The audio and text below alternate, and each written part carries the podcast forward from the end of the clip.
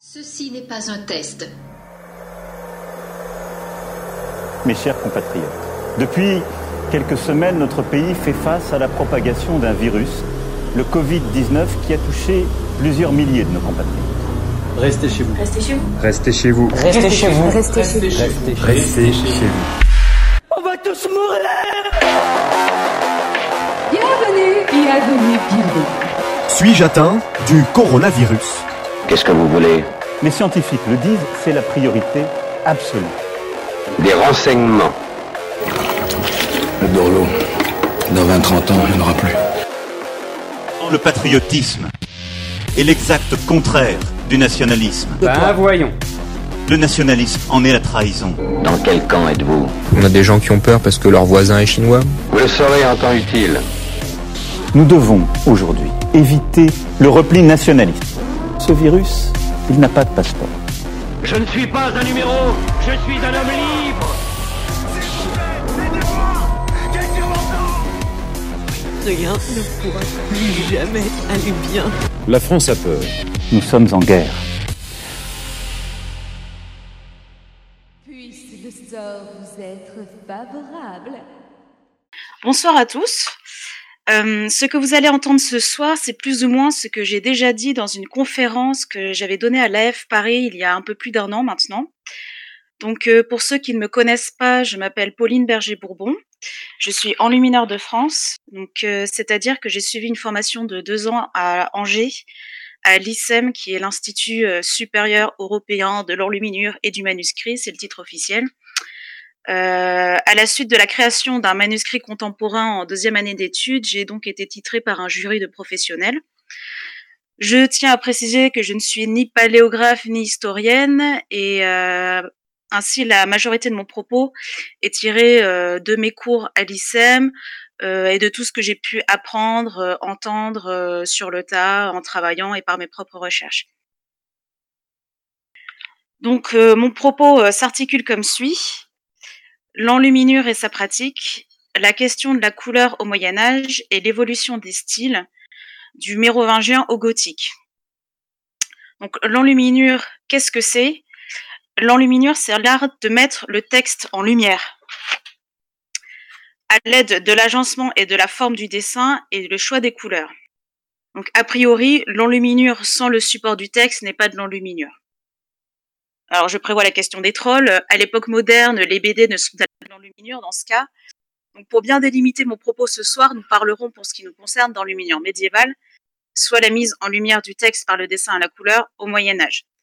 Euh, certains enlumineurs d'ailleurs considèrent que euh, l'enluminure est l'ancêtre de la BD, euh, ce qui est assez vrai, soit dit en passant. Donc, le Moyen Âge, qu'est-ce que c'est? C'est long, c'est vaste. Pour ma part, j'estime qu'il n'y a pas un Moyen Âge, mais des Moyen Âges, de même qu'il n'y a pas la Renaissance avec un grand R, mais des Renaissances tout au long de l'histoire. Le Moyen Âge, c'est un mot fourre-tout pour désigner une période qui s'étend de la fin de l'Antiquité, en gros le VIe siècle, jusqu'au début de la Renaissance, fin 15e. C'est dire que cette période a pu évoluer en mille ans. Nous verrons également que la pratique de l'enluminure au Moyen Âge évolue au fil de ces centaines d'années. Le style varie, les besoins, les besoins changent, et euh, que le, dé le, développement de l'enluminure est conditionné par la vie religieuse et intellectuelle de l'époque et le contexte historique. Tout d'abord, pourrions-nous indiquer plus concrètement comment se traduit une enluminure au Moyen Âge? Une enluminure, c'est un dessin ébauché directement sur parchemin ou initialement travaillé sur un, brouillon puis reporté sur parchemin, qui accueillera la pose de métaux, principalement de l'or et de l'argent, et enfin la, peinture à la main composée de pigments broyés dans une détrempe. La technique du parchemin nous vient de Pergame, en Asie mineure, actuellement la Turquie. Le mot parchemin est dérivé de pergamena, peau de pergame, puis pergaminus en latin. Cette technique y est inventée entre le 3e et le 2e siècle avant Jésus-Christ, à la suite d'un embargo des Égyptiens sur la vente du papyrus. Parce qu'ils avaient, ils avaient peur, en fait, visiblement, que la bibliothèque de Pergame ne rivalise avec celle d'Alexandrie. Donc, euh, la technique du parchemin, on trempe une peau d'animal, ça peut être euh, de la chèvre, parfois du mouton, du veau, dans de la chaux. La peau sera euh, ensuite polie avec une pierre ponce. Enfin, non, d'abord, elle est écharnée, c'est-à-dire qu'on enlève les poils et la chair. Ensuite, on la dégraisse, on la ponce, on la polie avec une pierre ponce et de la poudre de craie, et on la tire sur des herses pour qu'elle puisse sécher. Souvent en plein soleil, euh, d'autant plus que le soleil a tendance à blanchir la peau. Jugé comme un matériau barbare au départ, l'utilisation du parchemin se généralise autour du IVe siècle car il est solide dans le temps, beaucoup plus que le papyrus par exemple. Les feuilles de parchemin peuvent être cousues les unes aux autres en volume, qu'on appellera volumen, et roulées autour d'un ombilic en bois, en os ou en ivoire. Donc ça, c'est le volumen euh, classique, antique, euh, celui qu'on voit dans les films, par exemple, qui illustre la bibliothèque d'Alexandrie. Les feuilles de parchemin peuvent aussi être pliées en deux et groupées en cahiers, cousues ensemble par le dos et habituellement protégées par une couverture. Le tout forme un codex. Euh, le pluriel, c'est codice. Et la science du codex, on appelle ça la codicologie. Entre le 1er et le 3e siècle, les chrétiens cherchent à se différencier des juifs qui utilisent des rouleaux pour la Torah. Donc les chrétiens vont utiliser le codex pour se démarquer. Au 5e siècle, le codex s'impose, il est plus pratique à manipuler et permet une organisation plus rationnelle du texte. Il permet aussi une lecture sélective, ce qui est quand même assez révolutionnaire. De passer du volume au codex, c'est à peu près le même saut, euh, on va dire, euh, d'évolution que de passer du codex à l'imprimerie, si vous voulez. De plus, son coût est plus faible, car on peut écrire des deux côtés de la page. Les conquêtes arabes en Égypte marqueront la fin de l'utilisation du papyrus par l'Occident, faute, faute d'exportation. Les métaux, maintenant, quand on parle d'enluminure, on parle souvent de postes de métaux. Il s'agit principalement de l'or et de l'argent. L'or n'est pas utilisé pur car il est trop mou. On lui rajoute du cuivre, de l'argent, du palladium. Alors, je ne sais pas si ça faisait au Moyen Âge, mais euh, en tout cas, ça se fait à notre époque. On, peut rajouter aussi du titane, du, nickel, qui peuvent modifier sa couleur. Selon les différents alliages, on pourra avoir après euh, de l'or rose, de l'or vert, euh, de l'or gris, etc. La feuille d'or et l'or en poudre sont utilisés dès l'Antiquité. On prenait des pièces d'or que l'on fondait et ainsi on calculait la finesse d'une feuille avec le nombre de pièces utilisées. Euh, une once d'or, donc soit 30 grammes d'or, permettait de fabriquer 750 feuilles d'or. Ça, on retrouve des sources dans l'histoire naturelle de Pline le Vieux. Et ça donne donc des feuilles d'à peu près 0,04 grammes. À notre époque, on fait du 0,01 gramme par feuille. La technique s'est encore affinée. Et euh, l'épaisseur d'une feuille d'or est de 0,1 à 0,2 micromètres. Donc c'est vraiment très très fin et très volatile. L'argent est souvent mêlé de cuivre et de zinc. Mais euh, la difficulté de l'argent, c'est qu'il a tendance à noircir au contact de l'air et de la lumière. D'ailleurs, quand vous regardez, euh, je sais pas sur Gallica, des, des anciens, des, des, anciens codex, parfois on voit des pages où il y a des grosses parties qui sont noircies. Alors on se dit tiens pourquoi ça? Pourquoi ils ont mis du noir? Là, en fait, c'est pas du noir, c'est de l'argent qui a noirci. Ensuite, les feuilles d'or ou d'argent s'appliquent sur une assiette, ce qu'on appelle une assiette, qui est composée euh, le plus souvent d'une couche de pigments rouge pour l'or ou bleu pour l'argent, et d'un mordant, donc ça va servir à ça va permettre de coller la feuille. Les mordants sont très divers. On trouve la détrempe qui sera utilisée aussi pour les pigments. On trouve le jus on trouve la colle de poisson, la gomme ammoniaque, la colle de peau. Donc c'est souvent la colle de peau, ça peut être euh, la colle de lapin, ça peut être euh, ça peut être aussi de la colle de parchemin. C'est euh, du parchemin qu'on va faire fondre et qui va donner une sorte de colle quoi. Qu'est-ce qu'il y a d'autre encore? Il y a le alors plus enfin plus tardivement, oui et non. Il y a le bol d'Arménie aussi, qui est une argile à laquelle on va lier euh, euh, du, du, blanc de meudon, de, de, l'œuf, de l'huile, etc. Voilà. Donc il y a des mordants très divers. Euh, tant que ça colle, c'est bien. Les pigments sont, enfin tant que ça colle, c'est bien. N'utilisez pas de la glu. Hein, voilà. Les pigments sont des poudres fines d'origine minérale, comme les célèbres lapis lazuli, donc c'est une couleur bleue. Euh, le lapis lazuli, euh, au Moyen Âge, il s'approvisionnait principalement en Afghanistan. Bon, maintenant à notre époque, c'est plutôt au Chili. On trouve le cinabre, qui est euh, une couleur rouge, qui est très très toxique parce qu'à base de mercure. On trouve l'or piment, qui est une couleur là aussi très toxique, car il y a du, de l'arsenic dedans, je crois. Ou la malachite, qui est une couleur verte, voilà, donc ça c'est des poudres fines d'origine minérale. On en trouve des poudres euh, fines d'origine organique végétale, comme la garance, qui est une couleur rouge.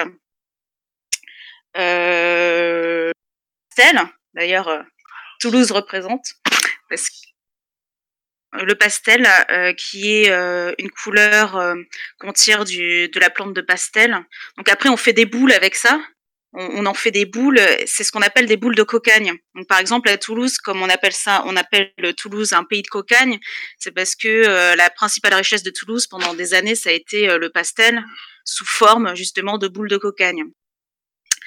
Euh, d'origine d'origine animale aussi, on trouve des poudres fines d'origine animale comme le murex, c'est le coquillage euh, qui fait la pourpre. La pourpre d'ailleurs, c'était un, c'était une euh, teinture euh, réservée aux empereurs à l'époque romaine, car c'était extrêmement cher. Et c'est pas une couleur très très jolie, hein, parce que elle est souvent, enfin, elle peut être très nuancée, mais c'est pas forcément un violet très profond. Ça peut être un violet beaucoup c'est très différent. Ça varie vraiment euh, selon le soleil. Le... C'est pas une couleur extraordinaire, mais en revanche, c'est une couleur qui est extrêmement chère. D'origine euh, euh, animale, on trouve aussi le Kermès vermillot, par exemple. C'est, on va dire que c'est le cousin européen de la cochenille. Donc c'est une espèce de petite larve qui va donner un rouge, un rouge assez assez profond. Et on trouve aussi donc des poudres fines d'origine euh, inorganique de synthèse, donc ça veut dire qu'elles sont issues de procédés chimiques qui modifient la structure du matériau initial. comme le blanc de plomb par exemple. Donc ça j'avais vu une vidéo comme ça, ils prenaient des feuilles de plomb euh, auxquelles ils faisaient subir un certain procédé et après enfin ça, ça se transforme en une espèce de poudre blanche, des rouleaux de poudre blanche. On trouve le vermillon aussi. On trouve le bleu égyptien euh, le minium, qui a, un, qui a un orange très vif, presque couleur stabilo. On trouve le vert de gris, qui est, euh, comme son nom l'indique, enfin issu euh, de l'oxydation euh, du cuivre souvent, et euh, le jaune de plomb éteint aussi. Donc ça, c'est une couleur qui est apparue plus tardivement vers le XIVe siècle, le jaune de plomb éteint. Voilà, donc ça, je, je c'est pas une liste exhaustive, hein, c'est mais bon, c'est, on va dire que c'est les pigments les plus connus de l'époque médiévale. Les pigments ensuite seront donc utilisés dans une détrempe qui se compose le plus souvent de gomme arabique comme fixatif, donc c'est ce qui va faire, permettre de fixer le pigment, de clair d'œuf comme liant. Alors le clair d'œuf, c'est même pas le blanc d'œuf. Le clair d'œuf, c'est euh, vous montez les œufs en neige et euh, le fin liquide qui se dépose au fond du saladier, c'est le clair d'œuf en fait. C'est ça que vous récupérez. Et l'eau de miel, l'eau de miel, c'est de, c'est du miel qui a été euh, bouilli dans l'eau et on récupère euh, le jus. Voilà. Euh, l'eau de miel, ça va servir d'assouplissant. C'est la recette de base de la détrempe, mais de nombreuses recettes existent. Hein. Bien sûr, il y a beaucoup de variantes. On peut ajouter pas mal de choses, voilà, du fiel de bœuf, des choses comme ça.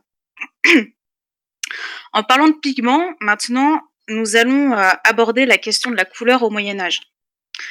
Euh, je trouve ça intéressant de se pencher un peu sur cette question et de se mettre un peu à la place de l'homme médiéval, parce que nous, nous sommes habitués aux couleurs, on les voit partout, euh, sur les affiches, les écrans, les livres, les vêtements, les emballages, enfin c'est omniprésent. La, couleur nous est naturelle et omniprésente. Au Moyen Âge, il en va autrement. La plupart des couleurs auxquelles l'homme médiéval a accès, ce sont les couleurs de la nature, donc euh, fleurs, fruits, paysages, euh, différentes luminosités, etc il teint ses vêtements de ce qu'il trouve autour de lui, autour de chez lui. Euh, ses vêtements sont souvent bruns, gris, jaunes délavés. Et la nuit tombée, bien sûr, il n'y a pas de lumière électrique, hein, les ténèbres s'installent. Et d'ailleurs, la nuit, c'est le domaine du fantastique, du mystère, du trouble et du diable hein, pour l'homme médiéval. L'homme médiéval, d'ailleurs, craint le noir. Pour lui, la couleur, c'est la lumière, donc la vie, donc Dieu. c'est une même chose, en fait. Voilà. Les techniques de fixation de couleurs sur les vêtements sont empiriques, pas toujours bien maîtrisées. Par exemple, euh, pendant longtemps, on aura des difficultés de teindre les tissus en noir ou en blanc, par exemple. Par exemple, dans certains textes médiévaux, quand ils vous disent que les clairs sont habillés en noir, c'est pas du noir, c'est souvent du marron sombre, du violet sombre ou du bleu sombre. Euh, de plus, la couleur est longue à préparer et elle coûte souvent très cher. Bon, je vous ai parlé du pourpre, mais même toutes les autres couleurs. Et les couleurs vives des vêtements, des peintures murales ou sur les manuscrits, c'est un luxe en fait. C'est ça, c'est un luxe. Euh, alors on va l'offrir à Dieu, par exemple, dans le cadre religieux, on veut que tout soit beau pour Dieu, ou par exemple, dans, le cadre des hommes de pouvoir, ce sera un luxe ostentatoire pour, pour montrer son pouvoir, sa richesse, etc. Donc l'homme médiéval éprouve une fascination tous naturelle autour des vêtements de couleur, des vêtements vifs, des peintures, des manuscrits, des gemmes. La couleur est synonyme de beauté et de luxe. Et la couleur est belle et lumineuse en tant que telle, en fait, en tant qu'elle-même. Par exemple, je vais vous citer un, passage d'Umberto Eco dans son Histoire de la beauté. Il dit Le Moyen Âge joue sur des couleurs élémentaires, sur des zones chromatiques définies et hostiles à la nuance, sur le rapprochement de teintes créant de la lumière par l'accord de l'ensemble. La lumière ne se fait pas enveloppante par des clairs-obscurs et la couleur ne dépasse pas les limites de la figure. Dans les miniatures médiévales, la lumière semble irradier des objets, ils sont lumineux en soi. Thomas d'Aquin rappelle que trois choses sont nécessaires à la lumière, à la beauté, pardon. La proportion, l'intégrité et la claritas, c'est-à-dire la clarté et la luminosité. fin de la citation. Au Moyen Âge se développe une véritable philosophie de la lumière et de la couleur. Est-ce qu'elle est lumière ou est-ce qu'elle est matière? Si Dieu est lumière et que la couleur est lumière, participe-t-elle à la vie divine? Une couleur peu lumineuse serait-elle mauvaise? Il en va aussi des mélanges. Les couleurs mélangées pour en obtenir une autre, on appelle ça une défloraison, perdent leur pureté et leur claritas. Donc est-ce qu'elles sont moins bonnes? Par exemple, c'est très rare en fait dans les manuscrits qu'il y ait des mélanges de couleurs. Euh, comme on fait à l'époque moderne. Souvent, ce qu'ils font, c'est qu'ils font des superpositions de couleurs. Pour faire un vert, ils vont, superposer, ils vont superposer une couche de jaune et une couche de bleu. Ils vont très très rarement faire des mélanges. Donc, on assistera à des échanges vifs et, passionnés entre un abbé sujet qui voudra couvrir d'or et de couleurs les manuscrits et les églises pour honorer la beauté et la lumière de Dieu, et un Saint Bernard de Clairvaux qui souhaitera le minimum de couleurs possible, car la couleur en tant que matière obscurcit le monde et détourne l'âme de Dieu, l'homme devant trouver Dieu dans son cœur. Donc ce sont des débats, je pense, peu compréhensibles à notre époque. Euh, franchement, je développerai pas là-dessus, mais c'est intéressant en fait de constater à quel point la question de la couleur est importante et, et métaphysique en fait au Moyen Âge. Maintenant, nous allons aborder les différents styles euh, d'enluminure, les différents styles dans les enluminures de l'époque mérovingienne à l'époque gothique. Donc, je vais commencer, euh, je vais faire chronologiquement. Je vais commencer par l'enluminure mérovingienne. Au VIe siècle, 200 monastères sont fondés en France.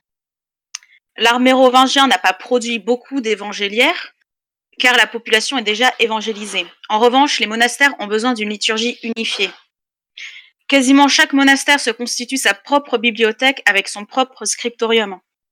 On essaye d'unifier la liturgie à l'aide de sacramentaires, donc ça contient les rites des sacrements, de lectionnaires, ce sont des livres de lecture pendant les offices contenant des lectures bibliques, hagiographiques et patristiques, euh, des bréviaires, ce sont des textes allégés des prières de l'office pour les moines qui ne pouvaient y assister. Avec les invasions et la guerre, l'art romain, qui était un art relativement naturaliste, est complètement oublié. Un nouveau style émerge, influencé par les échanges commerciaux, donc les tissus, les bijoux, l'orfèvrerie, euh, les échanges religieux avec le monde oriental. Et ce, dès le IVe siècle, il y avait des pèlerinages à Jérusalem dès le des fonds, et beaucoup de fondations d'abbayes en Occident par des moines orientaux, notamment coptes et byzantins. Les influences coptes et byzantines se traduisent par un goût prononcé pour la stylisation du dessin. Il y a quelques rares figures humaines, mais surtout des animaux, de la végétation qui sont entièrement stylisées et servent de motifs décoratifs. Les couleurs sont éclatantes. On voit du minium, donc c'est un orange très vif, du vert, de l'or piment qui est un jaune aussi très vif. Et les dessins sont très géométriques. Cependant, il y a quand même des restes de l'Antiquité. On conserve par exemple les symboles paléochrétiens. On retrouve des oiseaux et des poissons qui symbolisent le Christ. On retrouve des croix, on retrouve des encres qui sont symboles d'espérance et représentent aussi la croix du Christ. On retrouve des alpha et oméga. il, y a, aussi des influences italiennes où les motifs en tresse et la croix pâtée prennent une place importante. Les Francs aussi apportent leur contribution à l'art mérovingien avec leur, amour des motifs zoomorphes, donc en forme d'animaux, et des entrelacs, des effets d'enclavement et de cloisonnement des formes qui se retrouvent dans l'art des émaux. Les entrelacs et les formes cloisonnées viennent aussi de l'influence insulaire, dont je vais vous parler tout de suite après. Le tout donne un art décoratif et symbolique en 2D, très stylisé, avec une pâleur et avec une palette de couleurs réduite mais vive. Ici, il n'y a pas de pleine page ou très peu, essentiellement des lettrines, souvent zoomorphes, qui éclairent et ordonnent le texte. C'est donc plus un art de la lettre que de la peinture. Pour certains, on peut appeler même ça l'enluminure dans sa plus grande pureté, si pureté il doit, il doit y avoir. C'est vraiment la lettre qui prime et qui va ordonner le texte et qu'on va mettre en valeur. à peu près euh, au même moment, se développe euh, dans les îles britanniques et notamment en Irlande un art insulaire exceptionnel. La période dont je vais vous parler s'étend de la fin du VIe siècle jusqu'au début du IXe siècle. Donc, les îles britanniques, pour faire un peu d'histoire, sont divisées entre Britannia, qui est l'Angleterre actuelle, le Pays de Galles et le sud de l'Écosse, Calédonia, qui est l'Écosse, et Hibernia, qui est l'Irlande. La population de Britannia est celtique à la base. On trouve des Gaëls, des Pictes et des Bretons. Ils subissent une invasion romaine qui a laissé très peu de traces, à vrai dire, et une qui, elle, a laissé des traces euh, euh, par, euh, comment dire, par l'invasion des Juifs, des Anglais et des Saxons. La christianisation s'effectue à partir du IIe siècle avec Saint Fugas et Saint Damien en Britannia, et au 5e siècle par Saint Augustin de Canterbury, ou Canterbury comme on veut. Au 5e siècle, Hibernia, donc l'Irlande, est évangélisée par Saint Palladius, puis par Saint Patrick. L'Irlande va devenir un centre spirituel et culturel très important. La plupart des manuscrits que l'on a conservés de cette période sont des évangiles, car il s'agit alors de christianiser la population. L'art insulaire est un mélange d'une multitude d'influences. On trouve dans les manuscrits irlandais des entrelacs de rubans, donc des tresses, comme influence méditerranéenne, et des motifs zoomorphes et l'alphabet futorque comme influence germanique. L'influence celte se retrouve dans de nombreux motifs, des spirales, qui représentent involution et évolution de l'âme, les trisquelles, dont la symbolique du chiffre 3 est associée au triangle. C'est le chiffre de l'esprit du ciel qui rappellera aux chrétiens le nombre de la Trinité ou le nombre de jours entre la croix et la résurrection. On trouve des entrelacs, etc. Donc ça, c'est l'influence celte. D'ailleurs, en parlant d'entrelacs, il y a quelque chose de très intéressant à noter dans la culture celte, c'est l'aspect de l'espace clos. L'espace clos délimite le territoire d'une maison, d'un village, d'un monastère. Il est circulaire, il est sacré et il est inviolable. Euh, quand on fonde, enfin voilà, une maison, un village, on trace un sillon en forme de cercle dans la terre et c'est un acte sacré. Un peu comme le sillon de Romulus et Rémus d'ailleurs quand, quand, quand il trace Rome. Le mot qui désigne la terre pas encore labourée, c'est le même mot qui désigne une page vierge. Le sillon, le mot qui est utilisé pour exprimer le sillon, désigne aussi la ligne d'écriture et on appelle soc le stylet qui sert à tracer cette ligne d'écriture. Donc il y a on peut voir qu'il y a un lien étroit entre cet acte sacré du tracé de l'espace clos et l'acte sacré d'écriture. Cet espace clos, on va le fermer avec une clôture, dont le nom euh, clôture dérive des mots pliés et entrelacés. Construire et tisser, ce sont les mêmes verbes. Dans un manuscrit, on va noter la prolifération de motifs circulaires et entrelacés, cloisonnés à leur tour par des entrelacs, et parfois constituant ce qu'on appelle des pages tapis, soit des pages à décor ornemental abstrait qui occupent généralement tout l'espace d'une page. De même que pour le tracé de l'espace clos et de la clôture entrelacée qui sont sacrées, l'écriture est elle aussi sacrée. D'ailleurs, ce sont surtout les lettrines qui sont mises en valeur, comme à l'époque mérovingienne, et qui marquent les passages importants ou les débuts des évangiles notamment. Voilà, la palette de couleurs est assez riche, assez lumineuse, mais ce qui fait principalement la caractéristique de l'art insulaire, c'est la ligne, c'est le trait. Euh, je ne sais pas si vous voyez là les images, euh, par exemple, du livre de Kell, c'est impressionnant. Enfin, c'est, je ne sais même pas comment une main humaine, une main humaine a pu faire ça. D'ailleurs, certains disaient que ça avait été fait par les anges. Voilà. L'art insulaire, c'est aussi le début du cycle iconographique des évangélistes, donc euh, Matthieu, Marc, Luc et Jean. Et c'est la première représentation occidentale de la Vierge à l'enfant dans le livre de Kels. Bon, la Vierge à l'enfant a un style très particulier, mais, bon, ça reste quand même très très très bien fait. Hein. Voilà. Donc ça, c'est le style insulaire.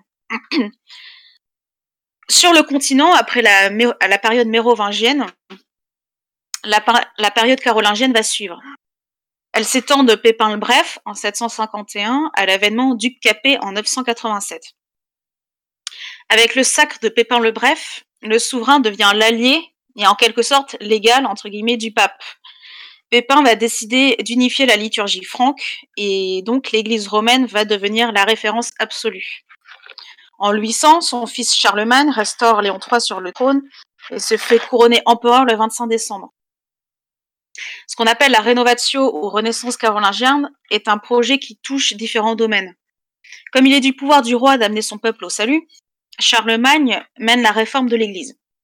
Il convient donc d'unifier la langue latine et l'Empire, et l'écrit est au cœur de la rénovation. On revoit les textes liturgiques et le droit selon le rite romain. Pour cela, il faut une langue commune et des livres bien écrits. Donc Charlemagne va grouper autour de lui un cercle de lettrés, dont Alcuin, qui est très célèbre, je pense que vous avez, vous avez déjà dû croiser ce nom, et qui va recadrer le latin et imposer des règles. Et grâce à l'écriture caroline, qui est une écriture rapide et réduite, assez cursive, enfin relativement, les livres peuvent être diffusés très rapidement à travers l'Empire. Pour unifier l'Empire, la Rénovatio veut retourner au canon antique, avec le répertoire paléographique chrétien et un style plus naturaliste. Donc on va retrouver des fonds atmosphériques, des essais de perspective, bon pas très aboutis, mais quand même, hein, par rapport aux mérovingiens, il y a clairement un bon euh, en avant. Euh, un style plus naturaliste aussi dans l'architecture, qui a un registre très impérial, les capitales romaines. Donc le registre impérial est très présent. On retrouve des couleurs pourpres, on retrouve de la chrysographie, donc c'est de l'écriture euh, à, la poudre d'or, ou l'argérographie, qui est de l'écriture avec de la poudre d'argent. L'iconographie va mettre en valeur le contexte de l'écriture d'un texte. Donc, bon, on va retrouver des initiales, bien sûr, mais c'est vrai que là, la différence par rapport à l'insulaire ou au, mérovingien, c'est que c'est les, quatre évangélistes notamment qui vont être mis en avant. Et on va aussi représenter les empereurs qui parfois sur une même page font face au Christ, voilà, ou, euh, un, ou un évangéliste. Donc cette rénovation a plusieurs écoles. Il y a l'école de Reims, qui est la plus connue, avec un style illusionniste et le travail d'un trait spontané. Enfin, c'est très moderne en fait. On voit ça, on a l'impression que ça a été fait euh, par un, je sais pas, un dessinateur de BD de notre époque. On retrouve l'école de Tours, qui est connue par avoir été donc dirigée par Alcuin et être devenue un centre artistique majeur. Euh, de l'école de Tours, notamment, on peut retenir les bibles de grand format qui en sont sortis. Après Charlemagne, l'école de la cour de Charles Chauve possède un style assez éclectique, mais toujours avec un registre impérial présent. Parce que pour, Charles le Chauve, en fait, la culture lui a un moyen d'imposer sa politique. On trouve neuf portraits royaux en Majestas Regis, dont cinq de Charles le Chauve. Le monastère de Saint-Amand aussi, un autre centre culturel, trouve son inspiration dans l'art insulaire. Donc on aboutit à un style mixte qu'on appelle le style franco-saxon ou franco-insulaire. Le style est ornemental et linéaire. Il y a peu de représentation humaine. Et c'est surtout l'écrit qui va être mis en valeur par de grandes lettrines et l'abondance des métaux.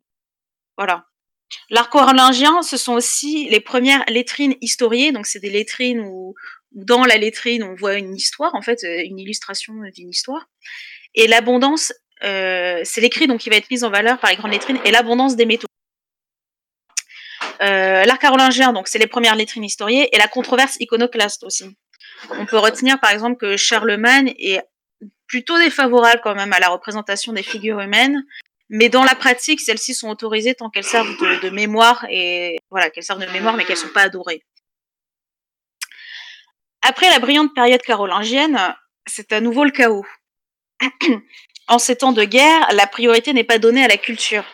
Donc il nous reste peu de manuscrits du Xe siècle, mais le Xe siècle, c'est aussi le début des grands monastères, donc comme Cluny en 910 ou le Mont Saint-Michel en 966. La période qui suit la période carolingienne est euh, connue sous le nom de période romane. Donc elle s'étend de 987 à l'avènement du Capet. Pardon, elle s'étend de, l'avènement du Capet, oui, en 987 à 1180, l'avènement de Philippe Auguste. C'est une période de grands bouleversements politiques et religieux. Les seigneurs exercent sur leur domaine les pouvoirs qui sont habituellement réservés au roi, c'est-à-dire la levée des impôts, la constitution d'armée et l'exercice de la justice. Hugues Capet fait couronner son fils de son vivant pour assurer la pérennité royale face au grand seigneur. Par l'essor des villes, une nouvelle catégorie de la société apparaît, les bourgeois. On voit naître les guildes aussi. Et on assiste à la réforme grégorienne, où l'Église réaffirme son indépendance vis-à-vis des États. Le clergé s'affirme comme le premier ordre. À cette époque, on assiste aussi à une tendance à l'individualité, de, conscience de soi. Par exemple, on voit apparaître des noms de famille. Bon, ça existait déjà, hein, même, même à l'époque romaine, mais, mais là, ça apparaît de manière euh, exponentielle, si vous voulez. Euh, on voit apparaître les arbres généalogiques et euh, la création des armoiries aussi. Les grands monastères euh, ont un grand pouvoir, mais on voit aussi émerger les universités. La langue romane accède à la dignité de langue littéraire. Les membres de l'aristocratie deviennent lettrés et veulent eux aussi accéder aux centres d'écriture. Donc des traductions se mettent en place. on voit aussi apparaître les premiers artistes laïcs. Bref, c'est une période de grands changements, c'est une, période de paix, avec une vie intellectuelle et culturelle riche, favorisée par des, échanges nombreux. Oui, parce que l'homme médiéval, enfin, on sait que l'homme médiéval restait, restait chez lui euh, et ne quittait jamais son village. C'est pas vrai pour beaucoup d'hommes médiévaux qui voyageaient énormément, notamment les clercs, les, ecclésiastiques, euh, les aristocrates, etc. Le besoin en manuscrits augmente tant pour les abbayes que pour les universités. C'est à cette époque qu'on voit se développer des cycles de la vie du Christ, de la Vierge et des illustrations de la vie des saints, ainsi que l'arbre de Gessé, qui est très connu euh, comme euh, iconographie médiévale. Le style roman, c'est un style multiforme. Le style euh, naturaliste ou anglais est développé à Cîteaux. Donc la palette est réduite. On trouve du bleu, du vert et du rouge. Voilà. Il n'y a pas d'or et le dessin est précis et vif. Un autre style.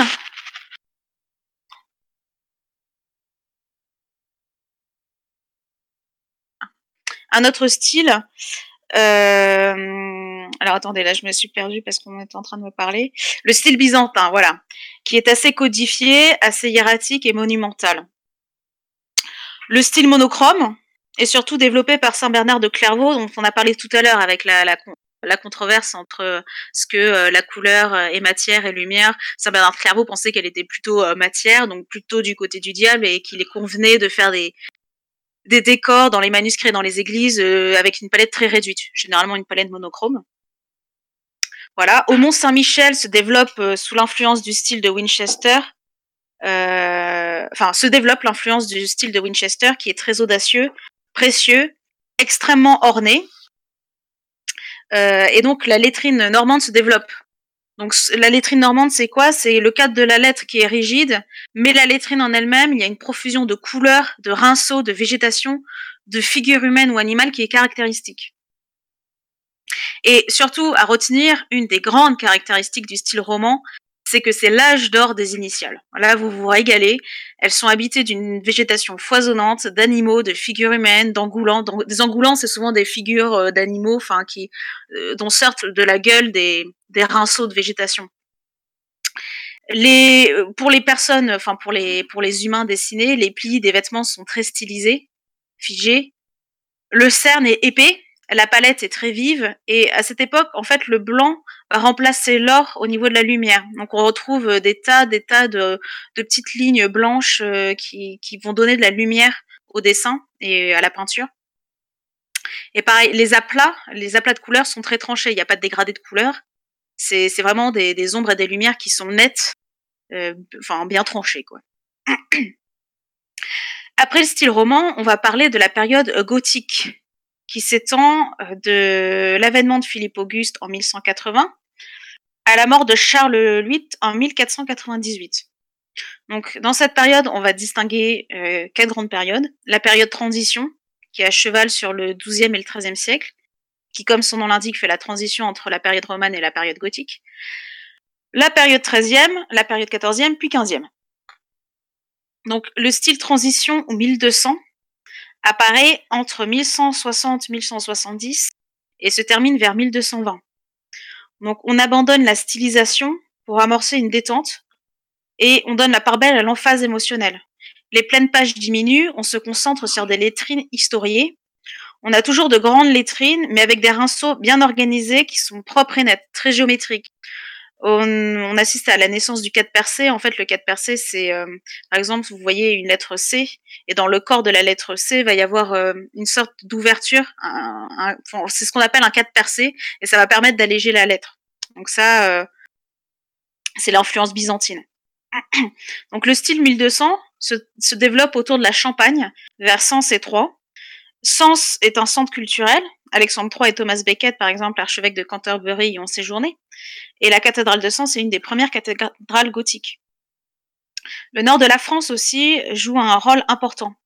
Le psautier d'Angeburge, par exemple, euh, annonce le style 13e. On y trouve une dominance de couleurs bleues et rouges. Les personnages sont allongés, les plis des vêtements sont souples et les volumes sont suggérés. Donc, la production de, manuscrits va prendre un essor considérable à partir du XIIIe siècle. La cour, la bourgeoisie, les universités demandent de plus en plus de livres de dévotion et de livres profanes. Blanche de Castille est un des plus grands mécènes de l'époque. Un art de cour se développe. Les personnages sont, dessinés de manière déhanchée, maniérée, fin. Souvent, ils n'ont pas de couleur. Enfin, leur peau est très blanche. Euh, les décors sont précieux. Et on voit apparaître en décor aussi dans les manuscrits l'architecture gothique. On voit aussi apparaître beaucoup de fonds en or. Voilà, enfin apparaître. C'est apparu déjà euh, le siècle précédent, mais là, les fonds en or, il y en a partout. Le nom de grand maître enlumineur et d'atelier émerge, comme Maître Honoré ou l'atelier Auré Faber. Paris devient le centre du raffinement, du luxe et du bon goût, et va s'affirmer comme la place principale de l'enluminure. C'est le quartier Saint-Séverin qui rassemble les enlumineurs. Et c'est aussi au XIIIe siècle qu'on voit apparaître les enluminures dans les pages, dans les marches, pardon, par le développement des antennes. Une antenne, c'est par exemple, euh, vous avez une grande initiale, euh, un P par exemple. Eh bien, la queue du P, euh, elle va prendre tout le côté gauche de la page, puis en bas. Et en fait, sur cette antenne, vont se développer après des, des illustrations marginales. Donc, l'iconographie principale va être rejetée souvent dans la marge, et les illustrations littérales vont être très rares. Euh, les illustrations marginales ont souvent un rôle d'imitation ou de, parodie. On y représente des animaux, des singes, des lapins, des renards, des escargots. On y trouve des grilles aussi. Alors les grilles, c'est des personnages euh, qu'on avait vus dans l'Antiquité, enfin qui apparaissaient aussi dans l'Antiquité. C'est des personnages imaginaires qui sont très très amusants. Il y en a un par exemple, c'est un petit personnage et il se sert de son pied il a un pied, euh, je crois qu'il a un pied unique, il se sert de son pied comme parasol, par exemple. Enfin, il y a ça, il y a ce genre de truc. Quoi. On y trouve aussi des représentations d'occupation, donc chasse, jeu, musique. Sans doute l'explosion des marginalia au XIVe siècle est-elle due à un besoin de liberté et de fantaisie par rapport à une société comme très hiérarchisée et codifiée? Et la marche, c'était le lieu la marche, certains disent c'est le lieu où l'on peut exprimer toute chose, toute chose impensable dans la vie réelle. La marche, c'est l'au-delà de la frontière, en dehors des territoires connus. Ce qui est intéressant, c'est qu'on notera que les drôleries n'apparaissent jamais dans les recueils comiques, mais surtout dans les psautiers et les livres d'heures, et dans les ouvrages destinés aux femmes et aux religieux. Dans la première moitié du XIVe siècle, l'influence italienne se fait sentir avec l'arrivée du naturalisme, représentés à Sienne et à Florence par les, artistes Duccio et Giotto, connus pour leur travail sur la perspective. En France, l'enlumineur Jean Pucelle travaille s'est drapé de manière très italienne avec un modelé tout en nuances et en douceur. Il travaille aussi un manuscrit en grisaille et c'est une première. Un manuscrit en grisaille, c'est un manuscrit euh, qui euh, joue sur les nuances de gris euh, pour représenter une scène, voilà. Dans la seconde moitié du XIVe siècle, Jean Lenoir, qui est l'élève de Jean Pucelle, travaille une nouvelle forme de fond. C'est le fond diapré. Le fond diapré se dit une surface monochrome qui est agrémentée de fins rinceaux ou d'un semis de petits motifs d'or ou de couleur. Et le XIVe siècle, c'est aussi le développement des fonds en treillis ou en quadrillage. Donc ça, ça se retrouve beaucoup. Euh, par exemple, je crois que le livre de la chasse de Gaston Phébus, c'est ce genre de, de fond, il me semble. À partir de 1375, les influences flamandes sont déterminantes. La Flandre est très liée au riche duché de Bourgogne, d'ailleurs attachée à elle par le mariage de Philippe le Hardy avec Marguerite de Flandre en 1384. L'art va prendre une place majeure dans la volonté du duché de démontrer son pouvoir et sa richesse. Les peintres flamands avaient déjà l'habitude de peindre de, manière plutôt naturaliste les miniatures, notamment avec la technique des fonds atmosphériques, qui traduit la, profondeur par une différence de netteté entre le premier plan et les plans plus éloignés. En fait, les plans plus éloignés, c'est souvent euh, bleu. Ensuite, il y a un moyen plan euh, qui, est, euh, qui est de couleur, mais pas très précis. Et puis le premier plan où là, les personnages sont très précis. Voilà, donc ça, c'est le fond atmosphérique. À la suite des frères Van Eyck, pas mal d'enlumineurs vont suivre le style réaliste. Donc les ateliers se multiplient, encouragés par le mécénat des ducs de Bourgogne, qui vont imposer certains canons, une mise en page aérée, de grandes marges, la richesse de la décoration. On voit aussi renaître la technique de la grisaille, et on, a, voit naître la bâtarde flamande ou bourguignonne, qui est une, une calligraphie. à Paris, beaucoup d'enlumineurs viennent de Flandre et apportent ainsi une touche de réaliste au manuscrit. Au XVe siècle, c'est de cette période qu'on conserve le plus de manuscrits enluminés. Paris va devenir le lieu culturel le plus florissant d'Europe. De nombreux artistes parisiens et étrangers s'y trouvent. Et avec la guerre de Cent Ans, l'art est un moyen de montrer son pouvoir et sert, euh, ça sert d'arme. Par exemple, à Angers, la tenture de l'Apocalypse, on voit les quatre cavaliers de l'Apocalypse qui sont euh, la mort, la conquête, la guerre et la famine, euh, représentés avec des, des, armoiries anglaises. Enfin, voilà, c'est des Anglais, quoi. Les princes attachent à leur service des artistes qui portent le titre de valet de chambre et obtiennent une pension, mais restent libres de travailler pour d'autres personnes. Le mélange des influences va donner le style, ce qu'on appelle le style gothique international, style doux en allemand ou encore beau style en bohème. On l'appelle aussi art aristocratique. Dans cet art, on retrouve beaucoup de poésie lyrique, des romans de chevalerie et d'amour courtois. Les lignes sont sinueuses, les drapés subtils, riches, détaillés, les visages sont juvéniles, les gestes précieux, les doigts effilés. Le décor se diversifie. On met en scène aussi la vie quotidienne, ce qui est euh, un peu une nouveauté, à vrai dire. Bon, ça se faisait déjà un peu avant, mais là, ça explose les scènes de la vie quotidienne. Par exemple, je ne sais pas si vous voyez les, les traits régeurs du duc de Berry au musée Condé à Chantilly, où euh, c'est que des scènes de la vie quotidienne quasiment. Euh, parmi les enlumineurs, le maître de Boussicaut est novateur. Il introduit la perspective et les dégradés de couleurs, et son travail influencera euh, beaucoup d'autres artistes.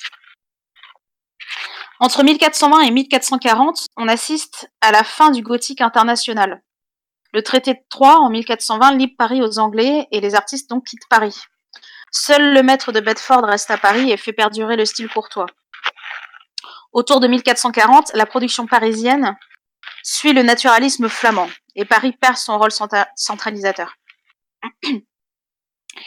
Mais Tours et l'ensemble du Val-de-Loire deviennent la résidence favorite des rois de France entre 1450 et 1550. Jean Fouquet, euh, qui, a, été collaborateur de Fra Angelico, donc Fra Angelico, c'est un, un, peintre de fresques exceptionnel. Je vous encourage, si vous allez à Florence, allez au couvent Saint-Marc.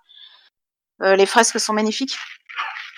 Donc Jean Fouquet, qui a été collaborateur de ce célèbre Angelico, a un style mélangeant l'influence flamande et l'intellectualisme italien. Il travaille des portraits en buste de quasi-face, avec un réalisme psychologique certain et un, et un travail de la perspective assez abouti.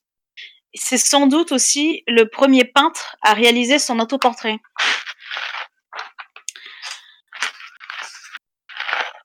Parmi d'autres enlumineurs, Jean par exemple travaille la perspective à son tour et utilise une lumière sourcée dans ses enluminures. Donc euh, je sais pas, mais si vous avez remarqué, mais la lumière sourcée, euh, en fait c'est très tardif. Hein. Dans, le, dans, les enluminures, il n'y a pas de lumière sourcée, ça apparaît au XVe siècle.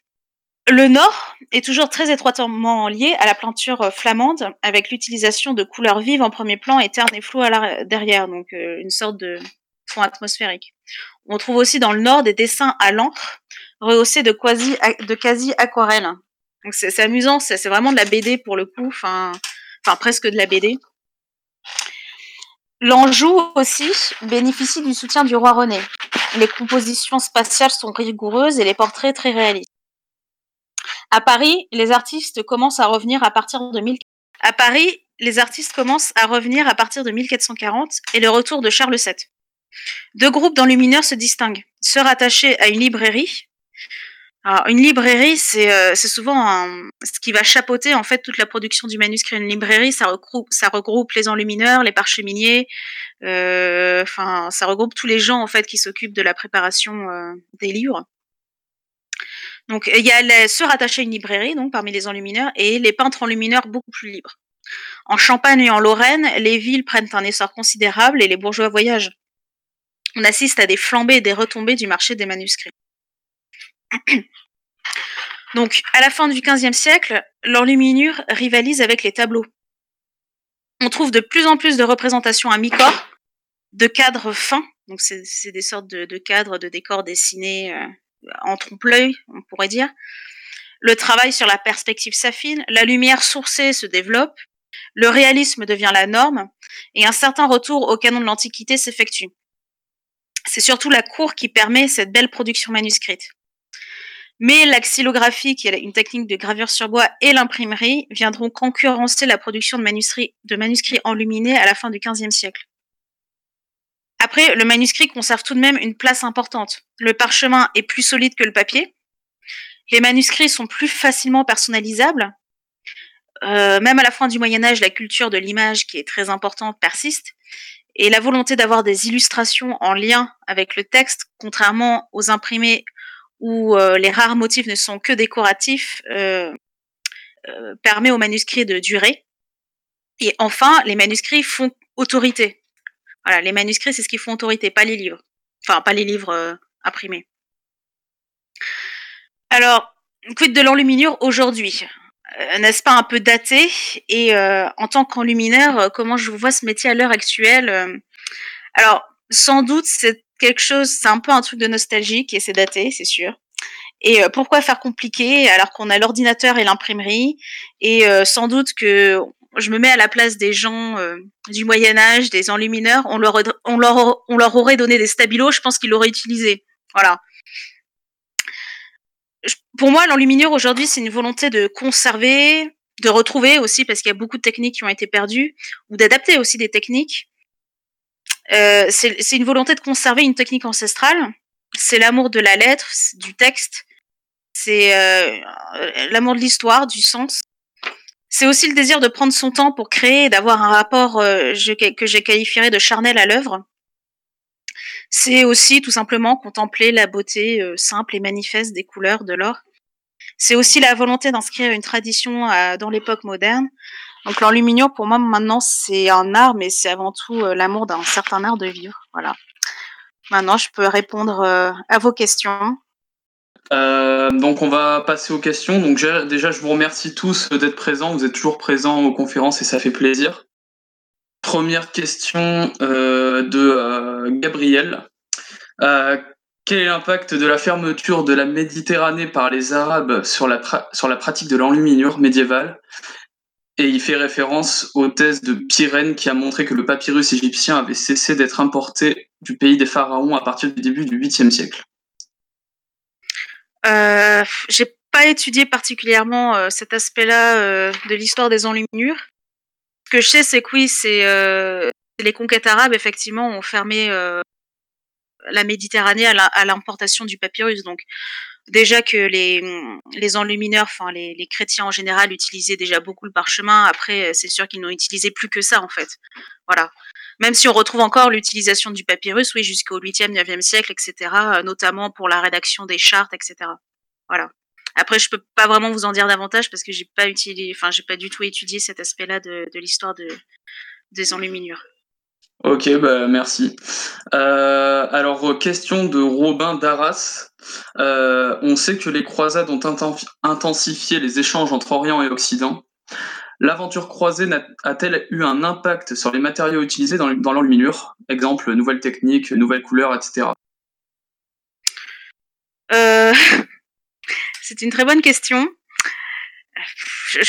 Franchement, je pense que oui. Effectivement, vu que euh, les échanges entre euh, les États latins d'Orient et l'Occident euh, ont été nombreux et que ça a changé pas mal de choses, notamment dans, dans la gastronomie, euh, dans une certaine euh, vision de, enfin, de, la géographie, etc.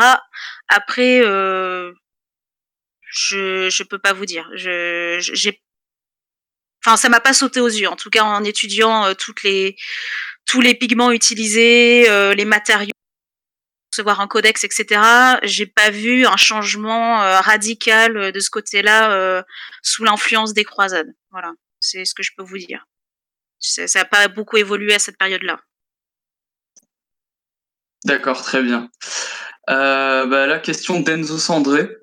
Euh, donc, euh, la chimie moderne a-t-elle apporté quelque chose à l'enluminure? Oui, dans le sens où maintenant, par exemple, en tant qu'enlumineur, alors il y a la chimie moderne, mais il y a aussi tout ce qui est de l'ordre du la santé. Il y a plein de pigments qu'on n'utilise plus. Le blanc de plomb, euh, bon, on peut encore les utiliser avec les autorisations, mais on le fait plus parce que ça reste quand même très dangereux. Le blanc de plomb, leur piment, le cinabre, euh, tous ces tous ces matériaux-là qui sont euh, pas du tout écologiques et très toxiques.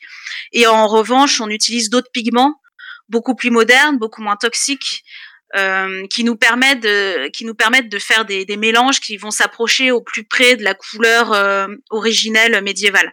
Par exemple, pour le lapis lazuli, alors le lapis lazuli en tant que pigment existe encore à notre époque, mais c'est extrêmement cher parce que les moyens d'extraction du pigment de la pierre sont très longs, très coûteux. Pour euh, un exemple, enfin, si vous voulez acheter de la, poudre de lapis lazuli, une cuillère à café de, poudre de lapis lazuli, ça va valoir 200 euros, par exemple. Donc, bien sûr que euh, on n'utilise pas ça, à moins d'être très riche, et on va utiliser des pigments modernes qu'on va euh, mélanger entre eux pour s'approcher au plus près de la teinte initiale. Après, euh, voilà, c'est toujours un peu euh, une trahison, si on veut, euh, par rapport aux pigments médiévaux. voilà, on utilise, on va dire, des, pigments factices, modernes, pour éviter soit de s'intoxiquer avec des pigments anciens, soit de se ruiner avec des pigments coûteux. Voilà. Ok, merci pour ta réponse. donc là, on a une question d'Emeric, militant lyonnais. Euh, qui nous demande Michel Pastoureau explique que la dichotomie euh, couleur chaude couleur froide n'a pas toujours été ainsi et que certaines couleurs chaudes aujourd'hui étaient alors considérées comme froides et vice versa. Peux-tu nous expliquer brièvement les raisons de ce changement ainsi que sa date? Alors, expliquer les raisons de ce changement, je dirais que c'est parce qu'au tournant, on va dire du 18e, 19e siècle, on a découvert donc euh, le spectre lumineux, Enfin, je crois que c'est à cette période-là. Enfin, je, je suis pas très sûre de ce que je dis, mais enfin voilà, le, spectre lumineux. Il y avait, il y a moins l'aspect à l'époque moderne de euh, de la perte de pureté des couleurs par les mélanges. Et ensuite, oui, la notion de couleur chaude et de couleur froide est en soi une notion totalement subjective, c'est vrai. Euh, au Moyen Âge, il y a des bleus qu'on qualifie de chaud et d'autres bleus qu'on qualifie de froid. Il y a des jaunes qu'on qualifie de chaud et des, jaunes qu'on qualifie de, froid. C'est pas par couleur, il n'y a pas euh, d'un côté, euh, allez, le bleu, le vert, le marron, c'est froid, et euh, le rouge, le jaune et l'orange, euh, c'est chaud. Non, ça fonctionne pas du tout comme ça.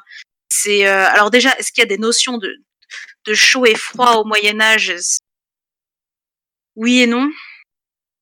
Il y a surtout des notions de d'intensité, je dirais. Euh, soit une, on va par exemple, les, différentes notions, ça va être blanc. Euh, il y aura du blanc mat et du blanc brillant, euh, du noir mat et du noir brillant, ou alors il y aura des couleurs pâles et des couleurs, des couleurs fortes, enfin des couleurs vives, des couleurs intenses. Voilà, les, notions vont, vont, se faire de cette manière, les, les, différences vont se faire de cette manière-là, pas vraiment en termes de chaud ou de froid. Voilà. Le, le, bleu, par exemple, au Moyen Âge, est une couleur vue comme chaude. Voilà. C'est parce que, mais parce qu'en fait, la, la classification qu'on fait à notre époque, pour nous, ça nous paraît naturel de dire bleu, vert, marron, c'est froid et le reste c'est chaud, ou voilà. Mais non, en fait, c'est totalement subjectif. Un marron peut être très chaud, un bleu peut être très chaud, un vert peut être très chaud. Ça, c'est une, c'est ce sont des notions qui sont très modernes, qui nous aident euh, dans, euh, dans, pour qualifier les couleurs et les choisir, mais c'est une aide qui, euh, somme toute, assez subjective en fait. Voilà. C'est pas euh, la couleur chaude et froide, c'est pas très scientifique en fait. C'est surtout une manière de catégoriser les couleurs euh, subjectives. C'est une grille de lecture, on va dire. Voilà. D'accord, très bien. Bah, merci pour cette réponse euh, assez détaillée. là, on a une question de Claire. est-ce est l'enluminure est-elle un savoir-faire exclusivement religieux ou est-ce qu'il y a une ou est-ce qu'il y a des corporations d'enlumineurs laïques, etc. Mais c'est-à-dire qu'en fait, au départ, l'enluminure était effectivement exclusivement religieuse, parce qu'on faisait des c'était les évangéliaires, c'était les lectionnaires, les, les, sacramentaires, etc. Et en fait, au fur et à mesure de l'histoire, on voit que l'enluminure va commencer à se, entre guillemets, laïciser avec l'essor des universités et la demande des bourgeois et des aristocrates.